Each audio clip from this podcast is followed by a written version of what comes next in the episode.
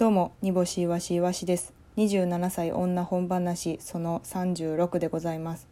この番組は煮干しいわしのいわしが読んだ本の感想を主観と偏見で報告するラジオとなっております。苦情やクレームは一切受け付けておりません。その鬱憤は柔軟剤や洗剤食器用洗剤など、えー消耗品をたくさん買って安心するなどして発散してくださいはい、えー今週はあそうや先週すいませんちょっとお休みさせていただきましたが申し訳ございません、えー今後もね本話いろいろ話していきたいと思うんですけれどもちょっと本を1週間に1冊読むっていうのがかなりねまあ皆さんは余裕やろうと思うんです。ちょっと読み方が遅いのかあんまり読み進めれないのでまあまあでもこのラジオでね一人で話すみたいなことをしたいのでまあ普段あったこと話したりしながら本のことも話していきたいそういうラジオに方向転換していきたいなと思っています。はいこうやってこう物事はいいように進んでいくんだなと思っています。えっと今週はいいライブがあって2つかなり刺激を受けたライブがありましてまず1つ目が関西学生お笑いフェス。関西学生お笑いフェス。そうですね。4つのワードが入ってりゃ順番はバラバラでいいなんて思ってないんですけど関西学生お笑いフェスでやってると思います。が、えー9月18日にザザポケッツでございましてえー一度延期してあのコロナの関係ででやっと開催できたという感じでございまして主催のあの方とも実は私たちは知り合いでしてでえっ、と、まあ、以前ちょっとツイッターの方で募集させていただいたんですが煮干しいわしのライブのスタッフを募集するというところでそこにも応募してくれた方なんですが、えーやっとこう自分の思ってるこうライブができて感無量という感じでしたんでなんかすごいこ見てるこっちもあったかい気持ちになりました、えーその関西学生お笑いフェスというのは関西から8個の大学が集まって、えーまあ、落ち研やったりなんお笑いサークルやったりでその中から代表の、えー何組ぐらい18組ぐらいかなが出てえーライブをするというライブでした。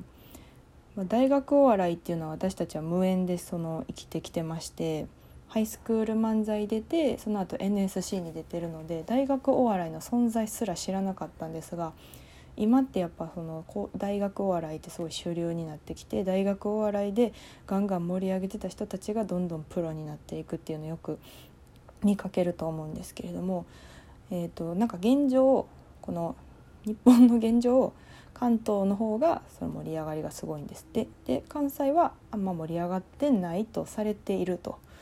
でもっと盛り上げたいんだ関西の学生も。っていうことで今回のライブがあの出来上がったそうです。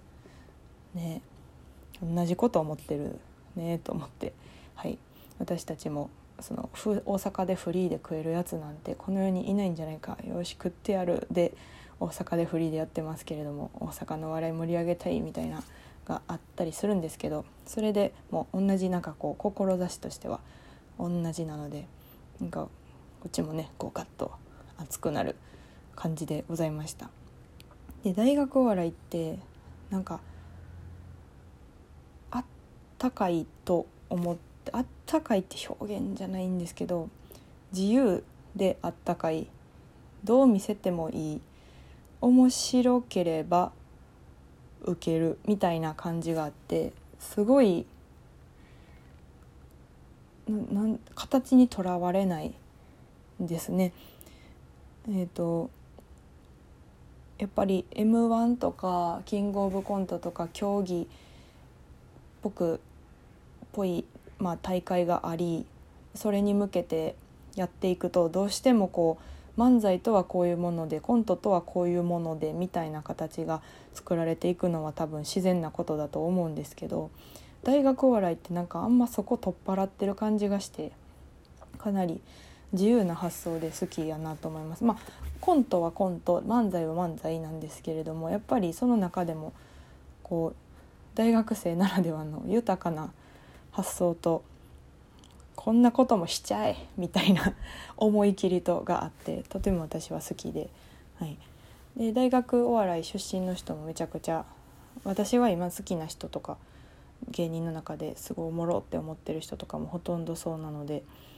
あの今回関西のが、ね、大学お笑いに携われて本当にありがたいことでございます。私たちはその相反するハイスクール漫才にいましたけれどもなんとはい参加させていただきました。えー、まあなんか誰が面白かったとかねそんなんはちょっと私の身から言えたのじゃないんですけど一人そのやっぱ m 1チャン、えーと、大学 m 1チャンピオンの方々がいらっしゃってそこのコンビはほんまにプロ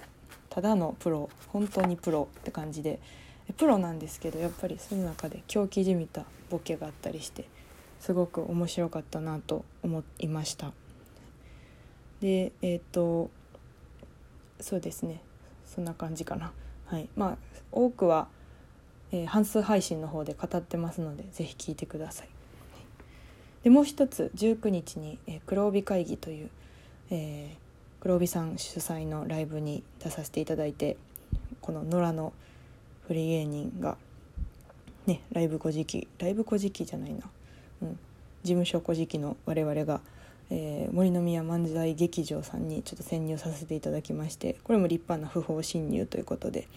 えー、ズーマさんと鬼としみちゃむさんがハンカチ感で悔しがってるのかもしれないですけどそんなことないと思いますが、はい、かなり楽しくやってまいりました。えー、黒帯さんはやっぱり私たちは直接すごいライブでご一緒したことはないんですが、えー、ネタとかは見に行ったりもしてましたし、えー、動画に上がってるのを見たりもしてましたしやっぱ最初にその吉本漫才博覧会みたいなライブで、えーと、近頃の若い頃はみたいなネタをされてる時にうわーってなってすげえってなってでそこからちょこちょことこうはい、勉強させてもらうような感じで言ったら本当何ですかねインディーズとかを分,、ま、分回してた兄さんらっていうイメージがすごいあるのでまさか呼んでいただいて本当にありがたかったです。で寺内さんからも大西さんからもお褒めの言葉をいただきとても良かった嬉しかったです。えっ、ー、と黒帯会議ってもう結構最初出るのめちゃくちゃ嫌やって怖い怖い怖いって思ってたんですよ。呼んでくれてるのは嬉しいんですけど怖い怖い怖いって思っててで出てみたらほんまにあったかくって